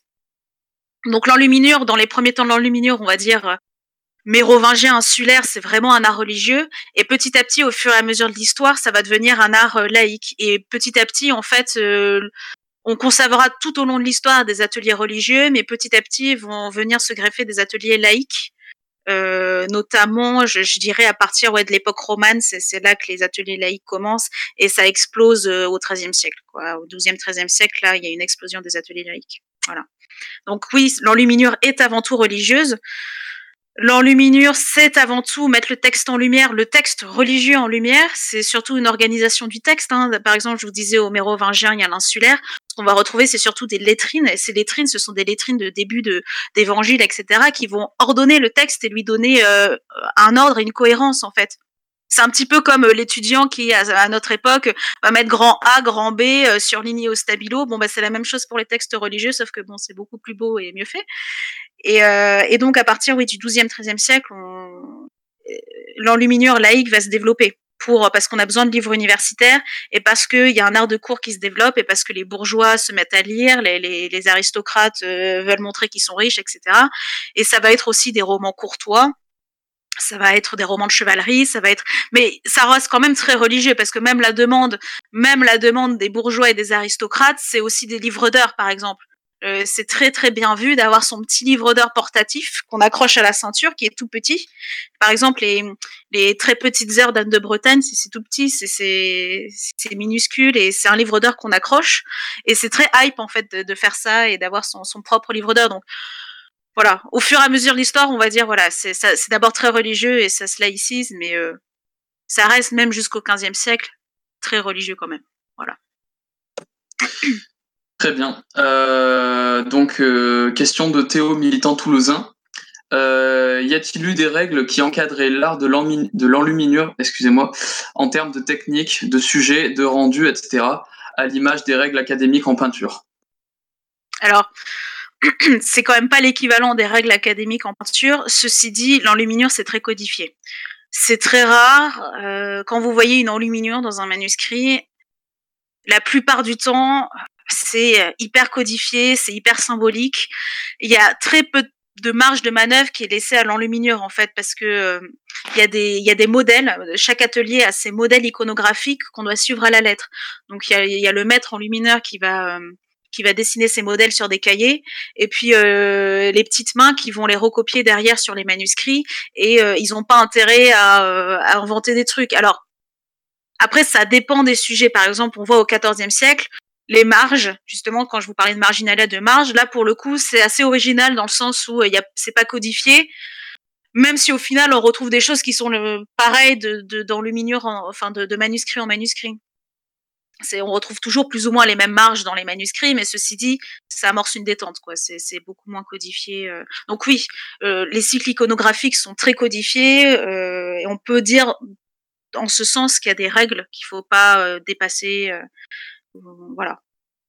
Mais sinon, après, est-ce que c'est l'équivalent des règles des règles académiques? Je ne pense pas, non. Pareil sur la méthode sur la méthode, euh, il n'y a pas de règle, c'est juste, euh, c'est juste qu'il y a une méthode qui est meilleure qu'une autre. Euh, qui est la méthode de tu commences par préparer le parchemin, ensuite tu fais les dessins, ensuite tu poses l'or et ensuite tu poses les couleurs parce que ça se fait dans cet ordre-là parce que c'est le meilleur ordre en fait, c'est plus pratique. Voilà. Après, euh, peut-être qu'il y a eu des enlumineurs un peu farfelus qui ont fait des trucs euh, dans d'autres ordres. Enfin, je, mais il n'y a pas de, il a pas une manière de faire qui est, euh, qui est dictée. Mais ceci dit, il y a des corporations effectivement d'enlumineurs, enfin d'enlumineurs. C'est surtout des corporations de libraires, donc qui regroupent plusieurs métiers. Donc les enlumineurs, les bibliothécaires, les, les parcheminiers, donc qui ont quand même des règles. Hein, voilà, on ne devient pas enlumineur en claquant des doigts. Faut avoir, faut avoir eu une instruction, faut avoir été chez un maître enlumineur, faut avoir souvent produit un chef-d'œuvre. Voilà. Donc euh, c'est pas non plus, euh, on s'auto-proclame pas enlumineur, quoi. Voilà. D'accord. Euh, on a une nouvelle question de Clem. Quelle est la place de la femme dans la production d'enluminure Est-ce un savoir-faire seulement masculin Pas du tout. Euh, il y avait des ateliers féminins, et ce euh, dès le mérovingien, dès la période mérovingienne. Et on- par exemple, le sacramentaire de Chelles, il me semble que c'était un monastère féminin qu'il a, qu'il a fait. Donc euh, oui, les monastères féminins avaient aussi leur scriptorium et des ateliers laïques euh, avaient des femmes aussi. euh, donc non, c'est alors bien sûr, y a, on va dire il y a une majorité masculine dans le sens où euh, comment dire la division du travail était plutôt comme ça, mais il y a, eu euh, des monastères féminins qui avaient leur scriptorium et il y a eu des ateliers euh, qui étaient euh, dirigés par des femmes. Par exemple, il me semble que par exemple la poétesse Christine de Pisan demandait, enfin faisait faire ses manuscrits par un atelier féminin. Voilà. C'est donc non non les, les femmes n'étaient pas du tout pas du tout exclues de la production de manuscrits et d'enluminures. Bon, Comme quoi, ça tord le cou à certaines, euh, certains clichés. Euh, donc, euh, nouvelle question de Robin d'Arras. Euh, pour produire une enluminure, combien d'heures de travail cela nécessite? Ah, bah ça dépend, ça dépend de la qualité de l'enluminure et le niveau de détail et de précision. C'est toujours la même chose. C'est, par exemple, enfin, à titre personnel, là sur la diapo, il y a une enluminure à la fin euh, très colorée. Ça, c'est une enluminure que j'ai faite. Elle m'a pris un mois et demi. Voilà. Euh, bon, peut-être qu'avec de l'entraînement et les années qui passent, ça me prendra plus plus qu'un mois, mais euh, ça m'a pris quand même un mois, un mois et demi, un mois. Après, au Moyen Âge, faut pas imaginer le l'enlumineur comme le gars qui va faire euh, son travail euh, de A à Z, euh, euh, la copie euh, du texte, les dessins, la peinture, la pose des métaux. La, la pose des métaux dans les ateliers, c'était du travail à la chaîne, c'est-à-dire qu'il y avait des copistes qui copiaient le texte et qui réservaient des espaces pour les enluminures. Après, parfois, ils faisaient aussi le dessin, ça dépendait, mais la plupart du temps, c'était quelqu'un d'autre qui faisait le dessin. Et par-dessus le marché, quelqu'un venait peindre et ça, euh, pour certains sujets, il y en avait un qui s'occupait que des initiales, je sais pas, de tel chapitre, l'autre euh, des initiales de l'autre chapitre, etc. C'était vraiment un travail à la chaîne. Donc, ça faisait gagner du temps aussi. Voilà. Après, euh, une enluminure, c'est long, hein. c'est de la peinture et c'est de la peinture détaillée. Et puis, il y a aussi tout le travail en amont. Il y a le travail de la préparation du parchemin, il y a le travail de la préparation des couleurs, qui est une véritable petite usine à gaz, si j'ose dire. Euh, c'est très long de préparer une couleur. euh, Par exemple, le temps de broyage d'un pigment, quand on prépare un pigment à la, détrempe, on le broie au moins pendant une demi-heure à la main. Et tout ça, ça prend du temps. Donc, euh, je ne sais pas combien de temps pouvait prendre un manuscrit, mais c'est assez long. Mais le travail à la chaîne aidait aussi, ce qui fait qu'on pouvait, un, commanditaire demander tel manuscrit. En une demi-année ou une année, ça pouvait être fait, mais parce qu'il y avait plein de petites mains derrière. Un enlumineur tout seul euh, prend des années, c'est sûr. Voilà. D'accord, très bien. Euh, on a une nouvelle question d'Emeric euh, de Lyon. Euh, L'apparition de l'imprimerie change-t-elle l'importance de l'enluminure dans les livres? Si oui, était-elle alors dessinée ou imprimée? Ah. Alors, l'apparition de l'imprimerie. En fait, on va. À l'apparition de l'imprimerie, on va euh, imprimer des livres aussi sur parchemin. Et euh, ces livres vont recevoir en fait tout un travail d'enluminure. Donc euh, ça se fait pas immédiatement en fait. Euh, l'imprimerie c'est immédiatement au livre, au livre papier, à l'encre, euh, avec juste des petits motifs décoratifs euh, imprimés. Il y a une période de transition où on va avoir des manuscrits qui seront encore sur parchemin, qui vont être imprimés et qui vont encore recevoir des enluminures. Voilà. Mais euh, après, c'est vrai que euh, en un siècle, un siècle et demi, euh, c'est vrai que le, le, le, manuscrit, enfin le, euh, a perdu quand même beaucoup, euh, beaucoup de sa, sa superbe. C'est vrai mais euh, la transition s'est pas faite non plus de manière brutale. Il a fallu quand même un siècle, un siècle et demi pour que le le, le codex Percelet de noblesse et qu'on découvre vraiment le livre papier. Il y y a vraiment eu toute une période de transition parce que voilà, pour l'homme médiéval qui a connu pendant mille ans le codex, qui est la référence, qui fait autorité, qui en plus qui est très solide dans le temps, euh, l'encre tient bien, les pigments tiennent bien, etc. Ça a été ça a été une vraie révolution en fait hein, de l'imprimerie. Ça s'est pas fait euh, ça s'est pas fait euh, d'un seul coup. Voilà. Ok, très bien. Euh, on a une question un peu plus euh, personnelle, si je puis dire. Euh, comment comment êtes-vous venu à cette passion? Est-ce votre métier? Et qu'est-ce que quel est votre parcours professionnel par rapport à ça, si c'est si c'est votre métier? Hmm. Alors, comment je me suis intéressée à l'enluminure? Alors, c'est quelque chose qui m'a plu très tôt, en fait. Euh, j'étais petite, enfin, je crois que j'étais en CE1 ou CE2, et on a, on a, on est allé en sortie scolaire dans une, un musée du parchemin et de l'enluminure à Duras. Donc, c'est Duras, c'est un, un, petit village médiéval pas très loin de Bordeaux. Et euh, ça m'a beaucoup plu. Enfin, euh, j'ai vu, ils nous parlaient de la préparation du parchemin, des pigments. Ils nous ont fait un atelier calligraphie, etc. Et euh, bon, enfin, j'ai adoré quoi. Après, je savais pas qu'on pouvait en faire un métier. Je savais pas qu'à l'heure actuelle il y avait une école qui, qui existait. Donc, c'est quelque chose, voilà, qui, qui dès cet âge-là m'a plu. Après, c'est au sortir du bac où je m'y suis réintéressée. Euh, mais encore une fois, de loin, parce que je me voyais pas en faire un métier. Et puis puis bon, voilà, j'étais toute jeune. Euh, enfin, c'est un peu compliqué quand on est tout jeune, qu'on a que le bac en poche, de se dire euh, tiens, je vais partir dans une autre ville, faire des, des études. Euh, je sais même pas si je les réussirai. Je sais même pas si j'aurai un métier à la clé, etc.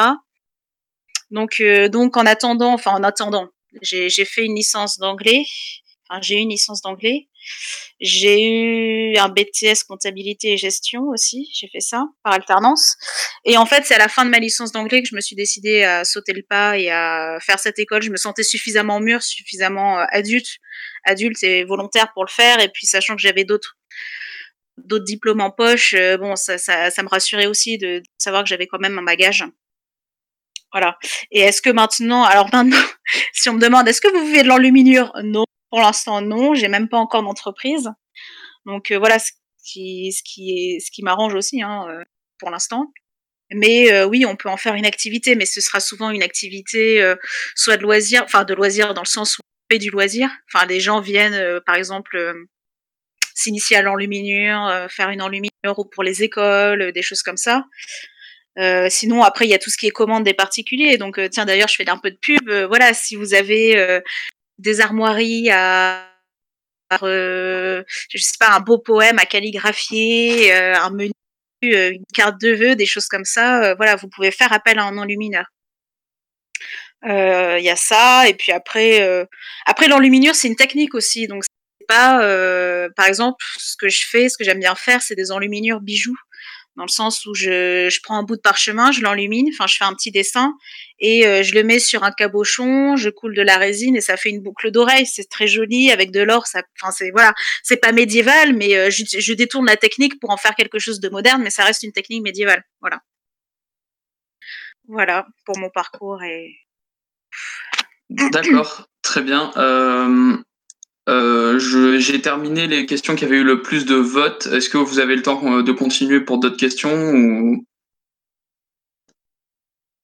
Moi, j'ai le temps. Ok, très bien. Euh, bon, on va continuer alors. Euh, notre question de Clem. Euh, quelle est la place de la production dans les murs en France aujourd'hui? Est-ce un art prisé ou bien un peu has-been? Donc, je pense que vous avez un peu répondu sur la question d'avant, mais non, c'est pas prisé parce que c'est pas connu. Enfin, c'est très peu connu. Euh, très peu de gens euh, déjà savent ce qu'est l'enluminure et ensuite savent qu'il y a encore des enlumineurs en France. Et ça reste un métier assez euh, de niche. Hein. Enfin, en France, il y a peut-être maintenant 80 enlumineurs, ce qui est pas énorme, mais ce qui pour le marché est énorme quand même parce que le marché est pas très est pas très gros. Voilà. Mais je pense aussi que c'est c'est de la communication. Je pense que le gros défaut des enlumineurs, c'est que euh, on est un peu euh, des artistes renfrognés euh, dans notre solitude et on n'aime pas les moyens modernes. On n'est pas des businessmen non plus, du coup on se fait pas connaître. Ça c'est un, un, gros souci de beaucoup beaucoup beaucoup d'enlumineurs. Donc donc forcément bah il y a pas beaucoup de demandes parce que aussi les gens ne savent pas qu'il y a des enlumineurs quoi tout simplement.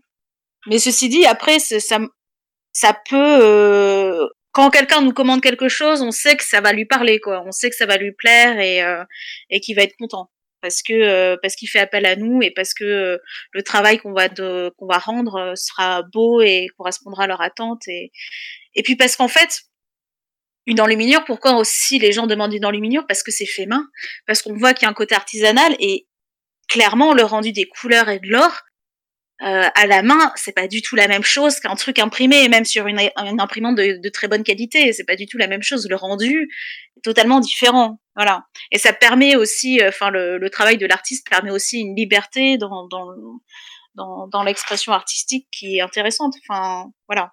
Donc, euh, donc non, c'est pas très demandé. C'est un peu asbi qui, qui viennent vers nous pour faire des commandes sont, sont réellement contents et, euh, et viennent parce qu'on est des enlumineurs. Voilà. Je sais pas si j'ai répondu à la question. Euh, si, je, je, pense, que, je pense que vous avez répondu. Euh, donc c'est une question de Charles Cornic de Rennes. Euh, alors j'ai pas tout à fait compris. Euh, vous pouvez évaluer le prix d'une Bible avec enluminure par les techniques. Est-ce que vous pouvez évaluer le prix d'une Bible avec enluminure par les techniques modernes? Est-ce que ce genre de choses se font couramment? Euh, Je l'ai jamais fait. Hein. J'ai jamais essayé de, de, regarder sur Gallica un manuscrit et de pouvoir euh, essayer d'évaluer le, le coût de ce manuscrit. Après, euh, je, je l'ai jamais fait. Je ne saurais pas vous donner un exemple. Après, voilà. Les, au Moyen Âge, les manuscrits étaient très chers. Enfin, ceux enluminés, en tout cas, étaient très chers. Parce que bon, après, les manuscrits enluminés, c'est pas la majorité du genre au Moyen Âge. Hein. La majorité des manuscrits ne sont pas enluminés. On considère entre 5 et 10% les manuscrits qui étaient enluminés. Voilà. Le reste, c'est juste du texte. Après, ça reste très long, donc oui, c'était c'était très cher. C'était après vous dire combien, j'ai pas de notion d'économie médiévale pour vous dire. Ce qui est sûr que c'était cher, voilà. Mais j'ai pas de notion d'économie médiévale, donc je peux pas répondre à la question. Mais oui, ça, on pourrait, un économiste pourrait euh, réévaluer à notre époque le prix d'un manuscrit, euh, voilà, aider d'un enlumineur pour savoir à peu près combien de temps de travail il y avait sur tel ou tel manuscrit. Oui, on pourrait, c'est sûr. D'accord, très bien. Euh, on a une question de Leïla de Bordeaux. Euh, pourquoi tu choisis euh, Charlie et la chocolaterie pour ton chef-d'œuvre et peut-on peut-on le trouver quelque part pour le consulter Oui. Alors, alors sur alors pour le consulter, j'ai mon compte Instagram. C'est Pauline du bas Berge B e du bas Bourbon. Donc c'est mon nom quoi. Après, c'est que des photos euh, prises sous un certain angle hein, pour éviter des copies, des choses comme ça. Après, sans doute que quand j'aurai un site, je pourrais le mettre en ligne. Bon, je vous, je vous dirai, hein, je, je, mettrai une annonce sur mon compte Instagram ou Facebook pour vous dire euh, quand j'aurai un site, parce que je l'ai fait numériser. Et ensuite, pourquoi Charlie à la chocolaterie? Très bonne question. Euh, C'était euh, bon déjà, j'adore ce bouquin. Enfin voilà, c'est un bouquin qui m'avait beaucoup plu quand j'étais gamine. Et euh, pour moi, c'était aussi un moyen de comment dire J'aurais pris un sujet historique ou euh, religieux, je me serais sentie contrainte parce qu'il a déjà été fait, parce que un, sujet sur Jeanne d'Arc ou sur euh, Saint Paul ou euh, sur le Mont Saint-Michel, si vous voulez, ça a déjà été fait en enluminure, que ce soit en enluminure médiévale ou parfois en enluminure moderne. Je me serais sentie un peu, oui, enfin, pas assez libre dans euh, dans la création. Charlie la chocolaterie, je savais que j'avais ça avait jamais été fait et moi je voulais faire de l'enluminure créative donc ça m'a permis aussi de pouvoir euh, pouvoir faire vraiment quelque chose qui vienne de moi et où il n'y ait pas de contrainte extérieure, vraiment quelque chose de créatif. Voilà. C'est essentiellement pour ça et puis parce que je savais que ça me permettrait euh, ce sujet-là de travailler en style euh, roman roman 1200 qui est quand même un style que je que j'apprécie particulièrement et que ça, le sujet s'y prêtait aussi. Voilà. Voilà pourquoi Charlie la chocolaterie. Ok, merci. Euh, on a une question de Max euh, de Rennes, j'imagine, avec son nom. Euh, Peux-tu donner, une fourchette du coût de production d'une enluminure? Une fourchette du coût de production d'une enluminure. Enfin, ça, encore une fois, ça dépend, euh, ça dépend ce qu'on entend par une enluminure. Si une enluminure, c'est une pleine page comme celle que je vous ai postée que je vous ai posté sur en diapo là, euh, enfin en illustration. Euh, ça, une enluminure comme ça, ça coûte, euh, ça coûte au moins, euh, ça coûte au moins 2500 euros. Voilà. Après, si c'est juste une lettrine, ça dépend, euh, ça dépend de la précision, de, des détails dans la lettrine. ça dépend des heures de travaux. De travaux. Moi, par exemple, ce que je fais, c'est que j'ai estimé mon travail et c'est très raisonnable à 15 euros de l'heure. Voilà. Euh, donc, euh, ça dépend vraiment du travail en fait qui est demandé. C'est c'est une pleine page, c'est toujours très cher. Si c'est juste une lettrine avec un bout de texte, ça peut être dans les 200-300 euros. Voilà. Ah oui, quand même, c'est pas mal. Euh, donc, on a une question de Louis de Bourbon. Euh, que pensez-vous des enluminures euh, byzantines? Pardon? Que pensez-vous des enluminures quoi? Byzantines. Des enluminures byzantines. Ce que je pense des enluminures byzantines, c'est c'est pas mon style. Enfin moi tout ce qui est comme question, mais ouais c'est c'est vraiment les enluminures byzantines ou les qui est ah comment on appelle ça? Des vous savez sur fond doré là ah comment on appelle ça déjà? Des Enfin, en tout cas, le style byzantin, c'est souvent un style très doré, très hiératique, très impérial, etc. Ça rejoint un peu le style carolingien. C'est pas forcément un style que j'apprécie énormément personnellement, mais après ça peut avoir, ça peut avoir beaucoup de gueule. Hein, mais bon après, qu'est-ce que je pense du style des enluminures byzantines? Je sais pas si j'ai quelque chose à en penser en fait. Euh, personnellement, c'est pas mon style préféré. Après, euh, ça peut être très beau quand même. Hein. Voilà. Ok, ça marche. Je pense que c'est ça qu'il attendait, notre, notre camarade. Euh, on a une, une, autre question de Charles qui a été productif ce soir. Euh, quand vous appliquez des feuilles d'or, vous utilisez un pinceau comme pour les dorures sur des... Oula, elle est un peu bizarre la question, excusez-moi. Euh, est-ce que vous utilisez le même pinceau euh, pour les dorures que sur d'autres objets, en gros? Euh, alors, la dorure sur meubles ou sur bâtiments, etc. Les techniques, je pense, sont à peu près sensiblement les mêmes. Nous, ce qu'on utilise en tant qu'enlumineur, c'est un coussin doré, donc comme pour les comme pour les doreurs de métier. Euh, ce que je vous ai dit, la technique, c'est au pinceau. Enfin, c'est un pinceau très spécial en fait. Pour appliquer une feuille d'or, par exemple, on va utiliser un pinceau très fin et plat on va euh, un peu le passer sur le visage parce que le, le sébum qui est sur le visage en fait permet d'accrocher la feuille d'or. Donc euh, et après euh, on réchauffe le mordant qui est sur le parchemin.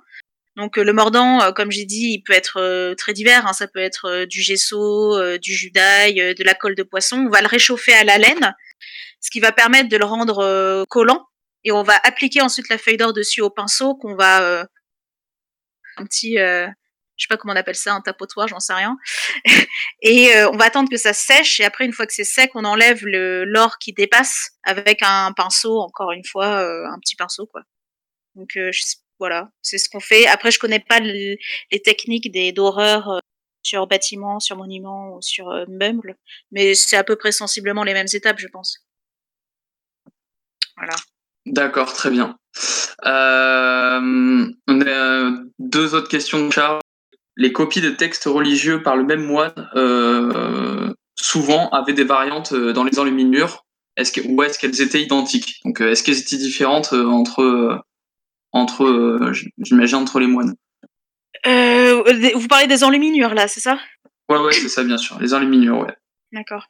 Est-ce que. Alors, franchement, je pense qu'il y a dû avoir des manuscrits en série où euh, il y avait un texte et toujours les mêmes enlumineurs, les mêmes enlumineurs les lettrines. Après, j'ai fait des recherches, j'en ai pas trouvé, j'ai pas trouvé d'exemple concret de ça, mais euh, ça m'étonnerait pas qu'un travail, une sorte de travail en série ait existé. Voilà, parce qu'en fait, ils avaient tout pour en soi, c'est-à-dire que c'était l'enluminure généralement c'était du travail à la chaîne. Ils avaient euh, des textes à copier, euh, notamment par le système de la Peccia là, je, je crois qu'on appelle ça comme ça où euh, il y avait des libraires qui avaient des feuillets qui ensuite étaient euh, loués aux enlumineurs, aux copieurs, etc. pour produire des manuscrits et aux étudiants aussi pour produire des manuscrits en série.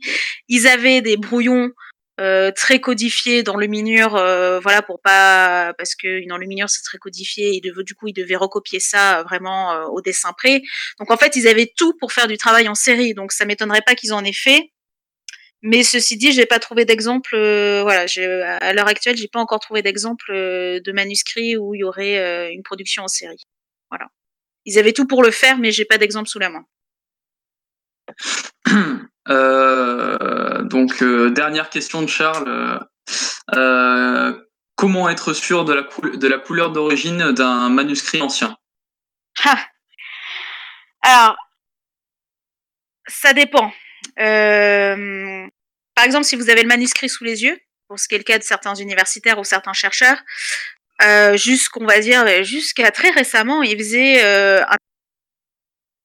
donc c'est pour ça que dans certains, euh, dans certains bouquins qui vont vous parler du livre de Kels, par exemple, ils vont vous dire le bleu là, c'est du lapis lazuli. Non. Maintenant, notamment en Angleterre, il y a beaucoup d'autres travaux scientifiques qui sont faits pour rechercher en fait le, le pigment d'origine. Et ça c'est des techniques euh, très scientifiques en fait. Ils vont utiliser je alors je sais plus exactement ce qu'ils utilisent mais des sortes de lasers des choses comme ça de et donc euh, maintenant on a beaucoup de travaux de recherche euh, sur les, les pigments d'origine qui sont faits de manière euh, enfin avec des méthodes d'approfondissement enfin de d'extraction de pigments, des choses comme ça, parce que il s'est avéré que la méthode à l'œil est très approximative et souvent fausse. Exemple typique, le livre de Kells dont je vous ai parlé, il y a du lapis lazuli. Non, ce n'est pas du lapis lazuli. Maintenant, on sait que c'est pas du lapis lazuli, c'est du pastel, par exemple. Ça, on le sait. Euh, et ensuite, alors, il y a aussi, euh, après, nous, en tant que gens euh, qui n'ont pas accès euh, forcément aux manuscrits des bibliothèques, il y a toute la consultation qui est numérique il y a eu un gros travail ces dernières années et ça continue de numérisation des, manuscrits. Donc allez sur Gallica, enfin si vous avez du temps à perdre, voilà, et que vous avez pas mal à la tête en regardant l'ordi, mais voilà. Après, est-ce que la numérisation manuscrite est, bonne? Ça dépend. Il y a, franchement, il y a des numérisations de manuscrits qui sont vraiment nulles. Enfin, les, les couleurs sont pas du tout fidèles, etc. Nous, ce qu'on utilise, notre petite astuce en tant qu'enlumineur, c'est qu'on sait à quoi ressemble du minium véritable. Le minium véritable, c'est vraiment un orange très vif, et euh, du coup, on va regarder sur une enluminure euh, semble euh, le minium. Si c'est un rouge sombre, on sait que l'enluminure, on sait que la numérisation est pas fidèle et qu'il faut pacifier. Euh, si on voit que le minium a vraiment un air de minium, on se dit oui, les couleurs doivent être à peu près fiables, quoi. Voilà sachant que, euh, comme on dit, euh, pour voir une couleur telle qu'elle apparaît, euh, ce qu'il faut, c'est l'examen visuel, c'est avoir la couleur sous les yeux, aucun intermédiaire et, la lumière du soleil. Quoi. Là, là, on est à peu près sûr d'avoir une couleur fidèle. Mais sinon, sinon, tout ce qui est numérique, etc., faut s'en méfier, quoi, parce que souvent, c'est pas fidèle. Et ensuite, l'examen à l'œil, même en ayant le même yeux. bah, parfois on peut se tromper quoi. Et il euh, y a que la méthode scientifique qui jusqu'à présent est la plus fiable. D'accord, merci. Euh, là, on a bah, tout simplement la dernière question de la soirée de Bastien de Bordeaux. Euh, quel regard portes-tu sur l'excellence visée par l'enluminure et les écrits des moines copistes, cherchant la perfection vis-à-vis de notre de notre époque contemporaine, où les fautes d'orthographe vont bon train? Ah. Alors, c'est oui. Alors oui, c'est vrai que les en soi, je pense que les religieux et les clercs, etc., cherchaient une certaine perfection dans leurs manuscrits. Ceci dit, euh, la langue romane, la langue française, etc., ça varie beaucoup d'une région à l'autre. Euh, enfin, ça, a été, euh, ça a été codifié vraiment plus, enfin, à l'époque moderne. Donc, parler d'orthographe, d'une orthographe rigoureuse au Moyen Âge, c'est un peu, je pense, c'est un peu euh, aller trop loin. voilà. Je pense pas qu'il y avait d'orthographe vraiment rigoureuse au Moyen Âge. Ensuite, les copistes faisaient souvent des erreurs parce que ben on est humain. Hein. Quand vous passez quatre heures euh, debout, oui, parce qu'ils étaient pas assis hein, quand ils copiaient, ils étaient debout avec la main euh, qui n'était pas appuyée, le coude n'était pas appuyé sur l'écritoire, hein, c'était à main levée comme ça. Donc euh, dans le froid, voilà, souvent ils se plaignent. D'ailleurs, quand ils ont quand ils ont terminé un manuscrit, souvent à la, à la fin ils mettent un colophon en disant euh, c'est moi qui ai écrit tout ce manuscrit, j'ai eu froid, j'ai eu faim, priez pour moi, voilà, j'ai le coronavirus, mais j'écris quand même, tu vois. Bon, il y a souvent des trucs comme ça il y a beaucoup de fautes, donc euh, c'est ce qui a permis aussi de faire évoluer la langue. Hein. Les fautes, par exemple, le S qui était souvent euh, zappé, puis le mettait au-dessus du E, du coup c'est devenu l'accent circonflexe, etc. Et puis ensuite les enluminures. Je pense que chez certains artistes, il y avait une, re, une recherche de, de bien faire, de la perfection, mais il y a aussi des enluminures qui sont franchement pas belles. Hein. Il y a beaucoup d'enluminures, c'est vraiment moche. Hein. C'est des trucs, c'est ça pourrait faire des mèmes. Hein. C'est non, il y, a de très belles enluminures, mais il y a aussi des choses assez assez horribles. Donc, euh, et, et, je suis pas sûre non plus qu'au Moyen Âge il y ait cette notion de, euh, enfin dans l'enluminure cette notion de faire le mieux possible. Enfin, il voulait sans doute qu'il voulait bien faire, mais euh, c'était avant tout aussi de l'artisanat Donc il n'y a pas cette notion de l'artiste, voilà, qui est personnel, qui va essayer de s'exprimer à travers l'œuvre, très peu. Voilà. C'est non non, c'est avant tout de l'artisanat. il copie des choses. donc le regard que je porte, c'est un regard un petit peu maintenant à force de côtoyer les manuscrits, les exemples, etc., j'ai l'impression que le Moyen Âge c'était euh, hier et que et qu'au final il n'y a pas tellement de temps qui s'est écoulé entre le Moyen Âge et aujourd'hui. Mais euh, dire que l'homme médiéval avait un oui, c'est, disons qu'à l'époque ils n'avaient pas les trop les, enfin il fallait qu'ils fassent bien, c'est sûr. À notre époque maintenant, euh, on peut faire on peut faire des choses toutes pourries et personne va s'en plaindre parce que euh, parce qu'il faut faire vite, parce qu'il faut faire rentable, etc. Ce qui était moins le cas à l'époque. Ceci dit, euh, bon, c'était des hommes aussi, hein, donc oui, il y a des fautes. Euh, oui, ils cherchaient à bien faire, mais il y en a franchement qui étaient aussi paresseux et qui étaient et qui et qui avaient surtout envie de, de manger leur soupe parce qu'ils avaient faim. Donc bon, faut pas non plus idéaliser la période. et puis tous les manuscrits sont pas magnifiques. Hein. Il y en a clairement j'ai pas d'exemple. Enfin, c'est dommage, j'aurais dû vous en mettre dans les. Il y en a, c'est franchement rigolo, ça ressemble à rien. Voilà. Voilà. Oh, ok, très bien. Bah, merci Pauline euh, d'avoir répondu aux questions et merci pour cette conférence. Euh, je rappelle à tous que euh, Pauline a un compte Instagram, donc au nom de Pauline Berger-Bourbon avec des tirés du bas, si j'ai bien compris, entre, entre tous. Euh, je vous invite tous à aller dessus, euh, parce qu'il faut toujours soutenir euh, Pauline. Et puis, je vous remercie aussi d'avoir été aussi présent, comme d'habitude. Et puis, on se retrouve.